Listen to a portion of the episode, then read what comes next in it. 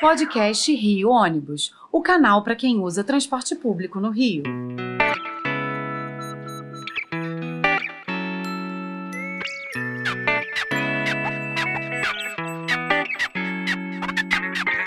Saudações ouvintes, passageiros dos ônibus da cidade e população carioca. Eu sou Paulo Valente e nesta edição do podcast Rio Ônibus vamos conversar com o engenheiro civil Francisco Cristóvão, eleito em novembro para a presidência executiva da NTU, Associação Nacional das Empresas de Transporte Urbano. Com ampla experiência em funções executivas, tanto no setor público quanto privado, Cristóvão é um profundo conhecedor do setor de transporte coletivo urbano, com cadeiras em instituições do setor em todo o país. Uma das prioridades da nova gestão da NTU é a aprovação de um novo marco legal para o transporte público, proposta defendida com o apoio da Frente Nacional de Prefeitos. E, em discurso recente, Francisco Cristóvão reforçou a importância de um aparato jurídico-legal que garanta a saúde dos contratos de concessão em todo o país. Esta pauta, sobretudo para o Rio de Janeiro, é de vital importância, tendo em vista a realidade da cidade, que é bastante diferente de tantas outras capitais. Seja bem-vindo, Cristóvão. Francisco, o seu trabalho pela implantação do marco legal conta com o apoio da Frente Nacional de Prefeitos. Peço que você explique aos ouvintes do podcast Rio Ônibus a importância real da participação dos poderes executivos municipais para o processo de recuperação do transporte público. Vamos lá. Nós, nós já fizemos menção né, é, ao artigo 6 da Constituição, que diz que é um direito social da população o transporte. Ou seja, o transporte é um direito social, não há o que discutir. Lá no artigo 30 da Constituição Federal, estabelece que o transporte urbano é de responsabilidade inteira dos prefeitos. Nossa Senhora, a nossa Constituição é de 1988. Há 34 anos que a gente vem né, é, lutando por uma questão que é muito óbvia. Né? Não tem como os prefeitos responderem né, pela total responsabilidade né, do transporte urbano nas cidades né, sem que o Estado e a União participem minimamente. Afinal de contas, a economia acontece não é na União, a economia acontece nos municípios. Né? O, é, é, é, vamos dizer, é, é, no município que o trabalho né, é, gera riqueza, no, o transporte leva as pessoas né, das suas residências para a escola, para o trabalho, para o hospital, pra, pra, enfim, né, sem querer fazer trocadilho, né, a economia roda né, porque o transporte existe no município. Mas, né, por força da própria Constituição, né, esse, esse, essa responsabilidade foi transferida aos prefeitos. Só a responsabilidade, os recursos não. É, eu sou de uma época né, anterior à Constituição de 88, quando nós tínhamos né, instituições do tipo a Empresa Brasileira de Transporte Urbano, a EBTU, nós tínhamos o GIPOT, eram instituições ligadas ao governo federal que ajudavam a desenvolver planos de desenvolvimento, fomentar desenvolvimento tecnológico, criar linhas de financiamento né, para ajudar os municípios a melhorar a qualidade da, né, do, dos seus sistemas de transporte. Eu diria que o metrô de São Paulo, por exemplo, não, não teria né, existido se não tivesse acontecido uma união de esforços né, do governo federal, do governo estadual e do governo municipal. Aí, Cristóvão, deixa eu te interromper, só para eu não esquecer aqui de um item que eu pensei. É, é, eu tenho experiência com cidades pequenas, é, isoladas, que tem só o, o seu transporte urbano.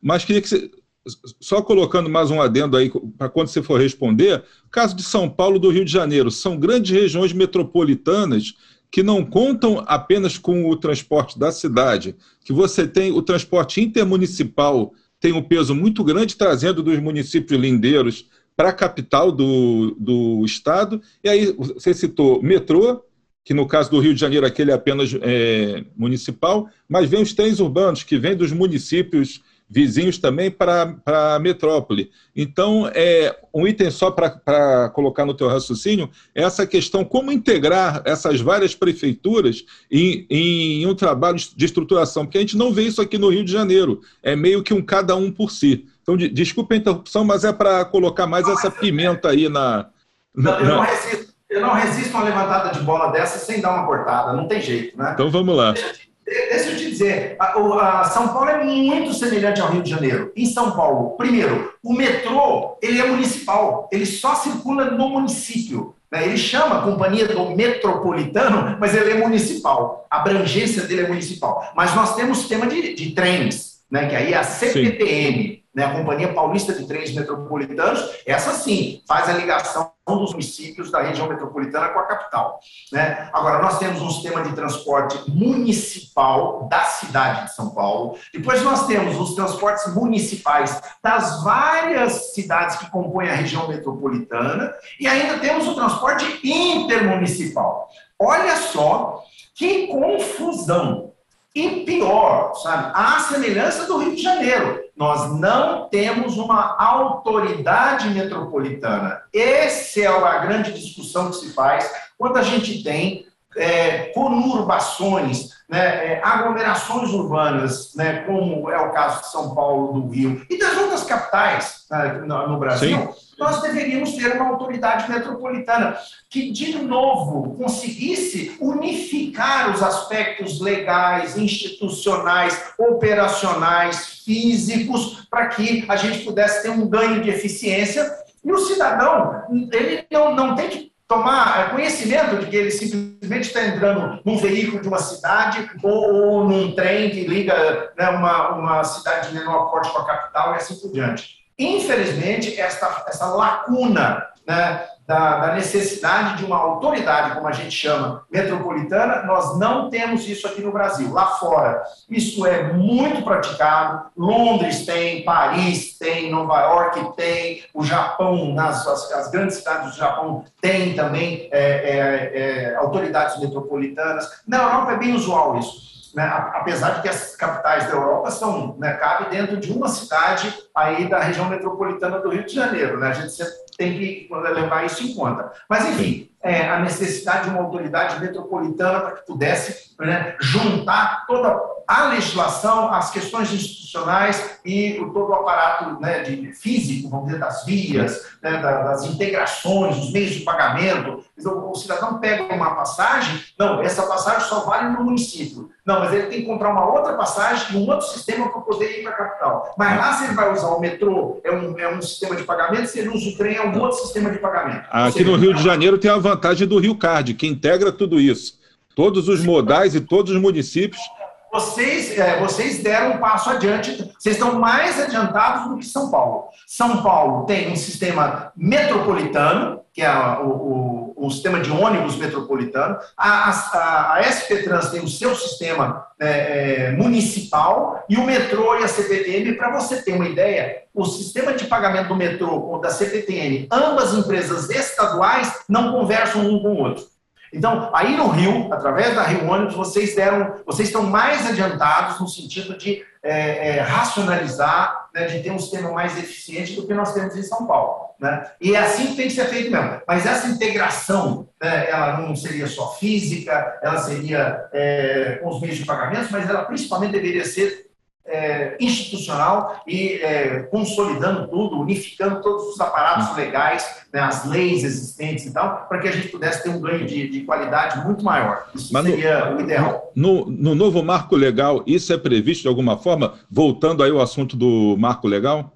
Vamos lá, o marco legal, o marco legal é extremamente importante, até porque, né, como a gente já fez menção aqui, durante esses 34 anos de existência da Constituição, né, a carga, a responsabilidade, a obrigação do, do transporte urbano ficou né, na, nas costas dos prefeitos. E com esse marco legal, a gente está querendo demonstrar que não é mais possível prestar serviço de qualidade, né, é, ficando a responsabilidade inteira na, na, nas costas dos prefeitos. Né? Você deveria ter investimentos. Né? Ontem eu participei de um, de um debate né, promovido pela ANTP, onde o, o, um dos, dos, debatedores propôs o seguinte: a conta deveria ser né, uma parte para o município duas para o Estado e quatro para a União. Então, essa que deveria ser né, a forma de repartir né, todo o custo, seja de investimento ou seja o custo operacional. Porque, vou repetir, né, É o transporte que faz a economia das cidades funcionar, a economia funcionando das cidades, o Estado ganha, a União ganha.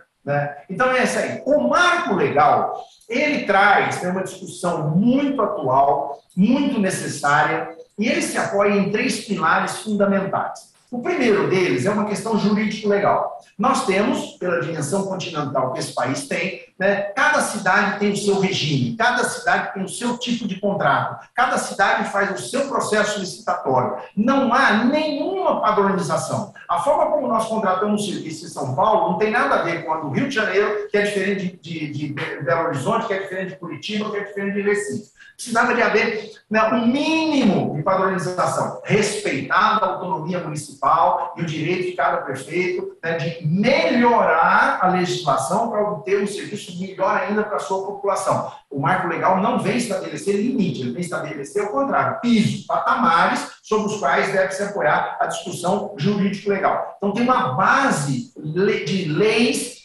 para é, é, elaborar os processos licitatórios, garantir contratos bem feitos, que evitem judicialização. Né? Vocês aí no Rio de Janeiro passam por um momento muito complicado disso, e eu tenho né, é, a, a, mais absoluta consciência. Se tem uma coisa que não resolve o problema, é jogar na, na, nas costas do judiciário. O judiciário não tem obrigação de entender o processo. Tá? Quem tem que entender o processo são as empresas operadoras e os poderes concedentes do serviço delegado, do serviço contratado. Senta, vai à exaustão, né? faz tipo né, o conclave é, para escolher o Papa. Né? Fecha todo mundo numa sala, enquanto não sair fumaça branca, não termina a reunião. Né? Deveria ser assim. Agora, leva para a justiça, e aí não interessa quem leva, qualquer parte pode levar o assunto né, para o judiciário. Chega lá, primeiro, a decisão de primeira instância demora não sei quanto tempo ela sempre é passível de recurso da outra parte. Aí vai para a segunda instância, de novo, recurso.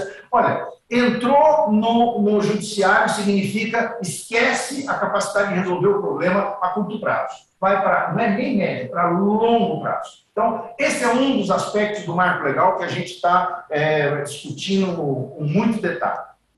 Um outro aspecto do marco legal é a questão de financiamento do setor. Nós já fizemos menção hoje aqui na nossa conversa de que não há mais a possibilidade de pagar pela prestação do serviço apenas com a tarifa, aquilo que o, coitado do usuário tem que pagar para poder usufruir do serviço. Então, nós temos que criar receitas extra-tarifárias, nós temos que dividir, nós temos que utilizar o instrumento do subsídio da forma como né, ele é utilizado no mundo afora. Demorou muito para chegar a essa condição aqui no Brasil. As empresas são verdadeiras sobreviventes, né? conseguiram ao longo desse, desse dessas últimas décadas, né, continuar prestando serviço com uma remuneração baseada única e exclusivamente na tarifa que o coitado do, usuário tem que pagar. Isso, isso é, é, é eu vou te contar, é, é, é, é case para ser estudado.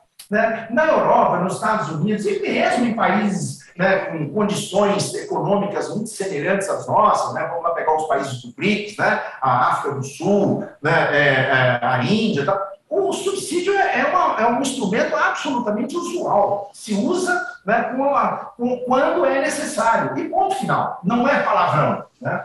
Então, essa questão do financiamento do setor, seja né, para custear a operação, receitas extratarifárias, outras formas de remunerar o serviço. Outra, as formas de investir. Nós precisamos de investir mais na infraestrutura. Né? Já fizemos menção na nossa conversa também. Sem infraestrutura adequada, não há condição de prestar um bom serviço. Né? E um terceiro pilar, que é muito importante, está no marco legal também, né, é a questão da transparência, né, da, da, produtividade. Não tem mais porquê, as empresas têm que ter consciência disso, sabe? A mais absoluta transparência dos dados.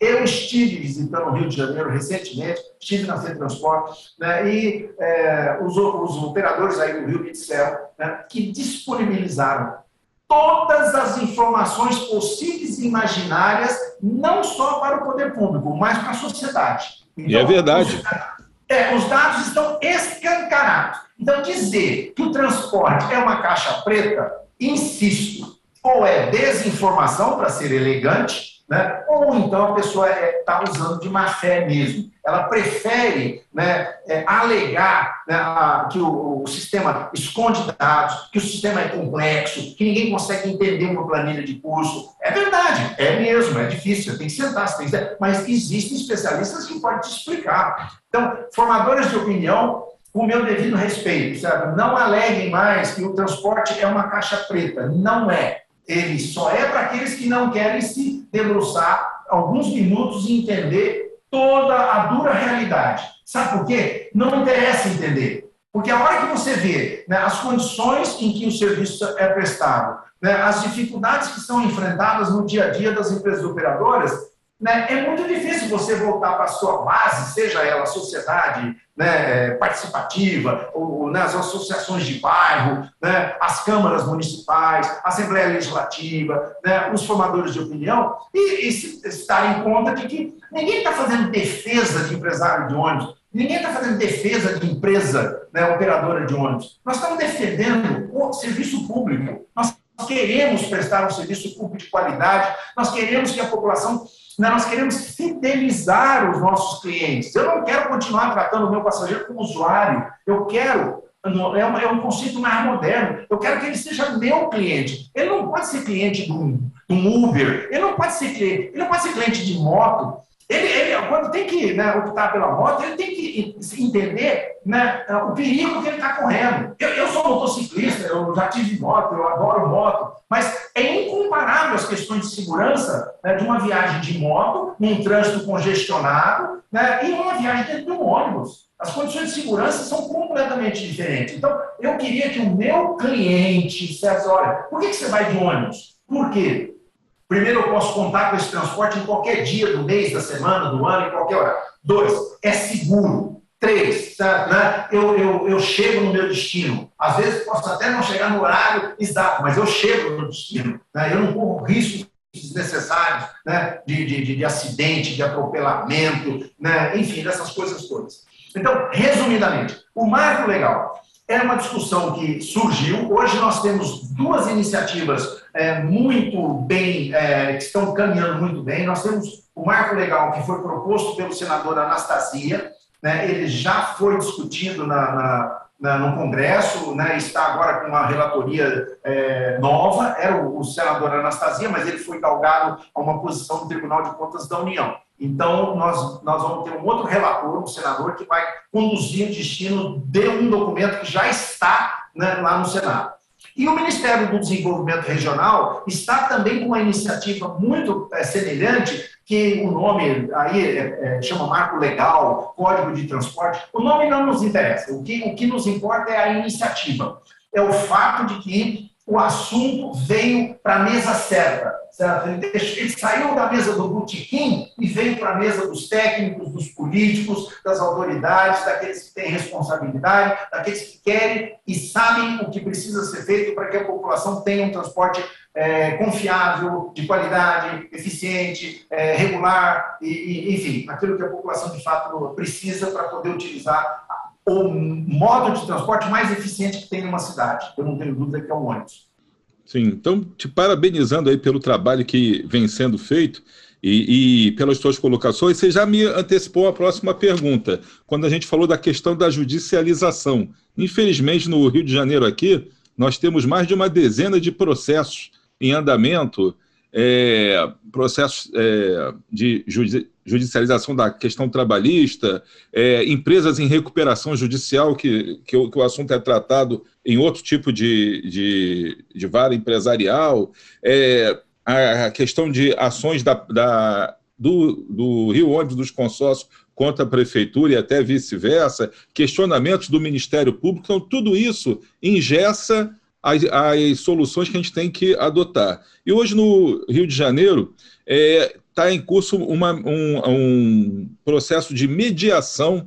Tá? É, é, o Tribunal de Justiça aqui está coordenando um processo de mediação, tentando chamar. É isso que você falou, que era uma conversa de botequim e passou a ser uma conversa séria, então. Então, tá, estão é, sentando à mesma mesa a Justiça, com o objetivo de resolver esse grande imbróglio, o Ministério Público, representantes da sociedade civil organizada, representantes do poder concedente e representantes do, das concessionárias, que afinal têm um contrato assinado com a prefeitura que deve ser respeitado. Então, é, é, é, se conseguiu colocar a, a, mesma mesa todos esses agentes que têm influência sobre a questão para se colocar aí é, em discussão todos os itens que atrapalham aí o, a evolução do transporte, que aí tem queixas da parte da, da prefeitura, queixas da parte da população, da parte do Ministério Público,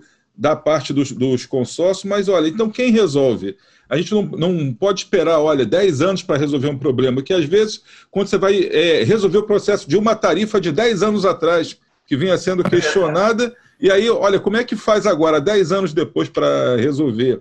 Questões como você colocou, do é, como que o Uber se encaixa nisso? Como que o transporte clandestino aqui no Rio, o problema das milícias, do, é, do, transporte clandestino, como que a gente consegue equacionar tudo isso? Então, te pergunto, como que você é, enxerga essa questão, com a tua experiência aí do, de, de, de, de, tanto tempo, essa questão da mediação, você acha que é uma saída para a gente conseguir contornar todos esses problemas é, de judicialização e tentar, dentro do judiciário, uma, uma solução mais rápida para o problema? Eu é, acho está absolutamente sua colocação está absolutamente correta.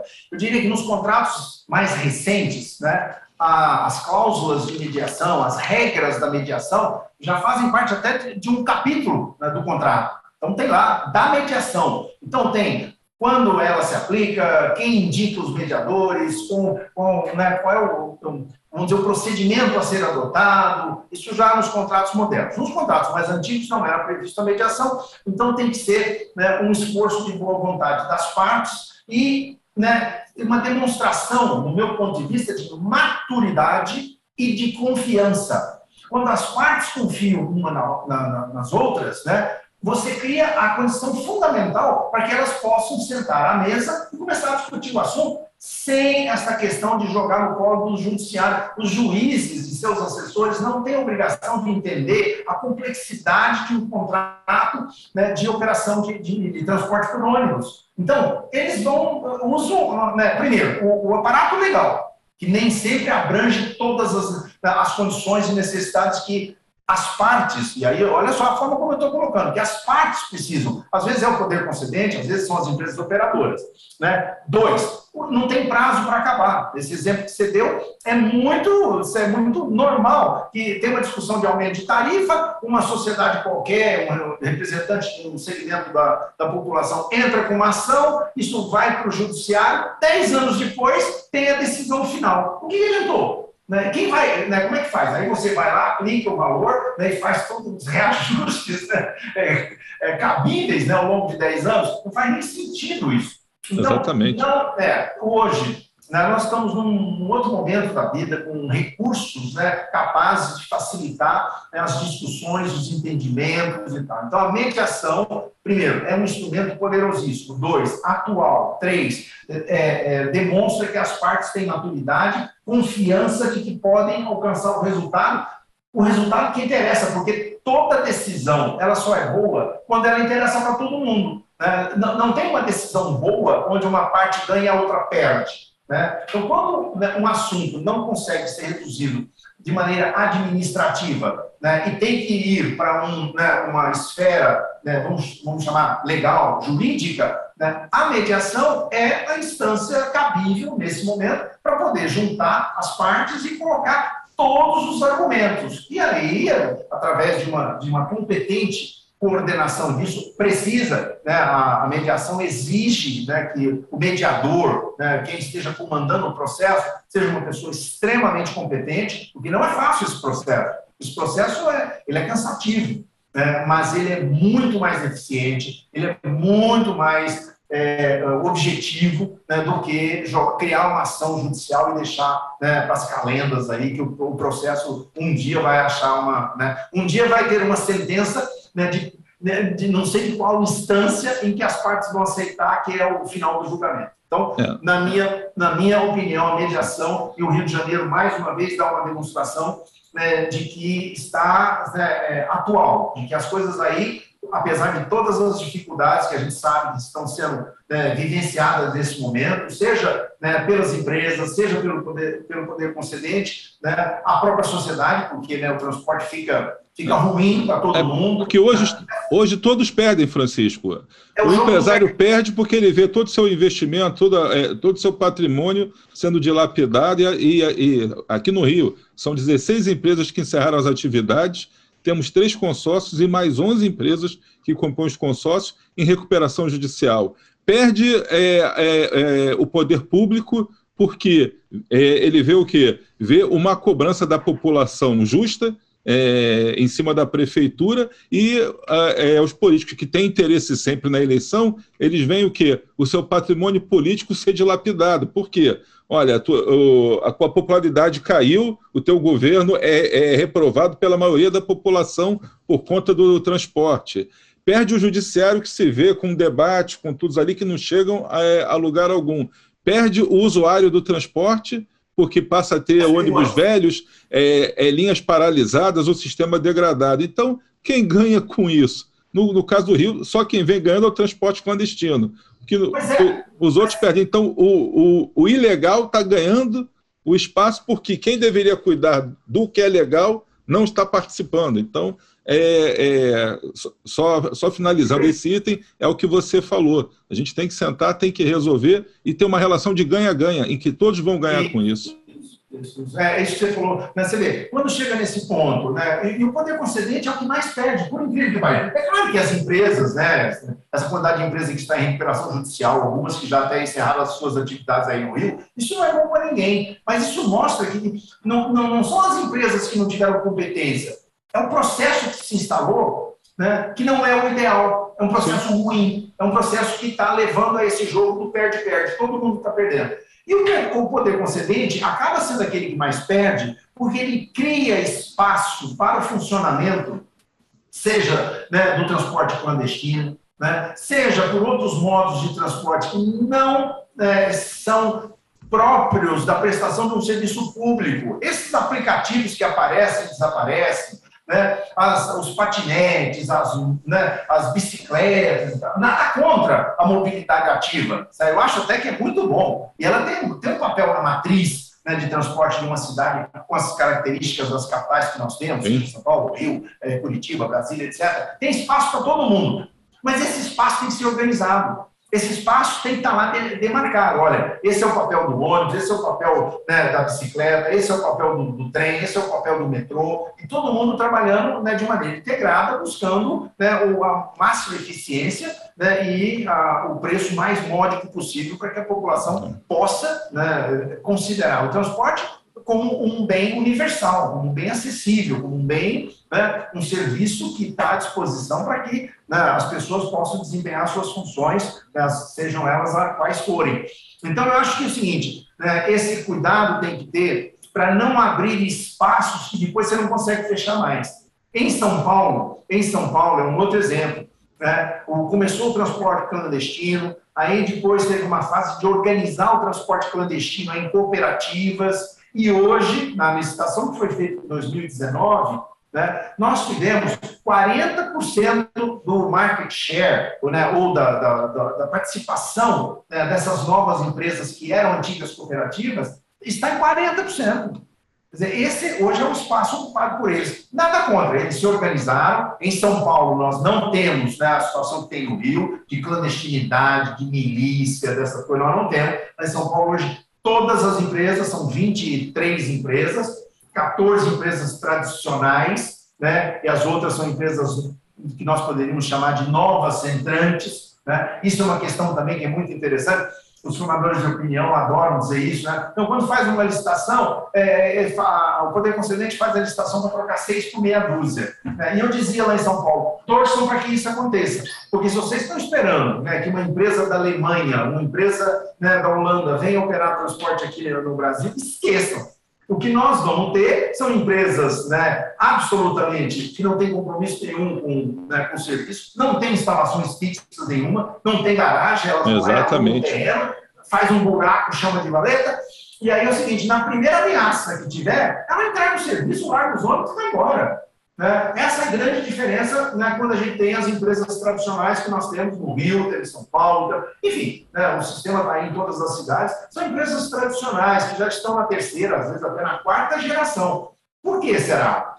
Por quê? Né? Porque tiveram competência para ir, né, ir lidando é com as dificuldades e sobrevivendo, sobrevivendo. Né? Tiveram as medidas de curto prazo, que garantiram a sobrevivência, as de médio prazo, que asseguraram a permanência da empresa, e as de longo prazo, que garantiram o crescimento né, da, da, da, das, das, empresas. Em São Paulo, nós temos empresas que começaram não, simplesmente como empresa operadora de ônibus, e hoje elas operam metrô, elas estão na, na, na indústria, elas estão na atividade de, de exploração publicitária dos abrigos e dos pontos de parada, e assim por diante. Então, é um crescimento natural. Mas, enfim, tudo isso para dizer que a mediação é um excelente caminho pra, na busca das, das melhores soluções e das mais rápidas soluções.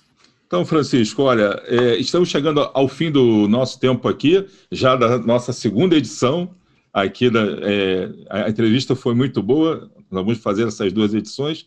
Quero te agradecer muito pela participação, te desejar um, um, é, muito sucesso na sua gestão aí à frente da NTU.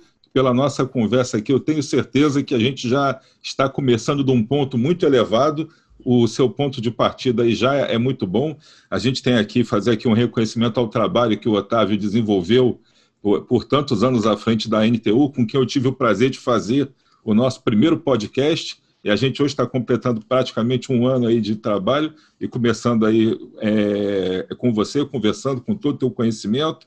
Então, te parabenizar pelo trabalho que você já desenvolvia antes de chegar à NTU e te desejar boa sorte e agradecer pela sua participação em nome do Rio Ônibus e de todos os sindicatos e federações que são associados aí à NTU, que a gente conta muito aí com o seu trabalho e a gente tem certeza que a gente vai conseguir alcançar todos esses objetivos que a gente elencou aqui ao longo da entrevista.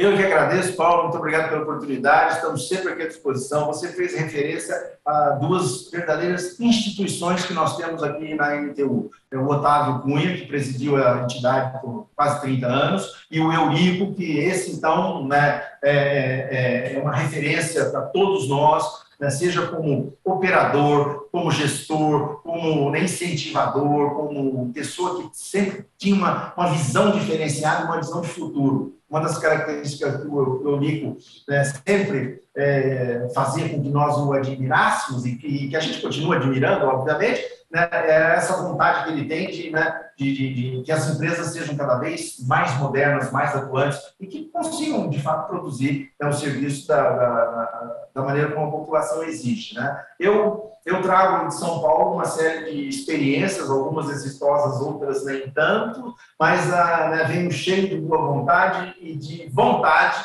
né, de eh, dar minha contribuição aqui para que a gente possa ter um transporte de melhor qualidade no curtíssimo prazo né? Deu, é, deu isso, isso é muito importante, no curtíssimo prazo. Então, muito obrigado, Francisco, pela entrevista. Teremos outras aí, tenho certeza. E assim chegamos ao fim de mais uma edição do podcast Rio Ônibus, que ficará disponível para você ouvir novamente a qualquer hora e também para compartilhar com quem você quiser. Na próxima semana estaremos aqui com mais um assunto do seu interesse. Esperamos você. Apresentação e supervisão: Paulo Valente. Roteiro e produção: Peter Barcelos. Produção técnica: Rafael Lima.